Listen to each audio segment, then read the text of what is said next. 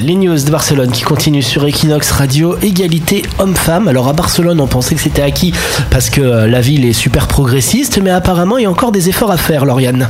Et oui, vers la fin des agressions envers les femmes dans les transports en commun, c'est en tout cas ce qu'espère la présidente de la Coupe qui a proposé aujourd'hui à la mairie de Barcelone un protocole contre les agressions machistes.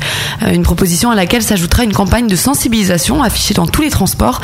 L'objectif, c'est bien évidemment d'alarmer sur les attouchements dont sont victimes euh, les passagères dans un lieu où, selon elle, le machisme est le plus évident, mais c'est aussi de placer le féminisme dans les politiques publiques euh, des mairies. Il serait temps.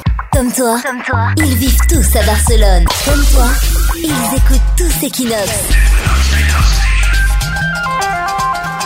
Equinox, La radio des Français de Barcelone.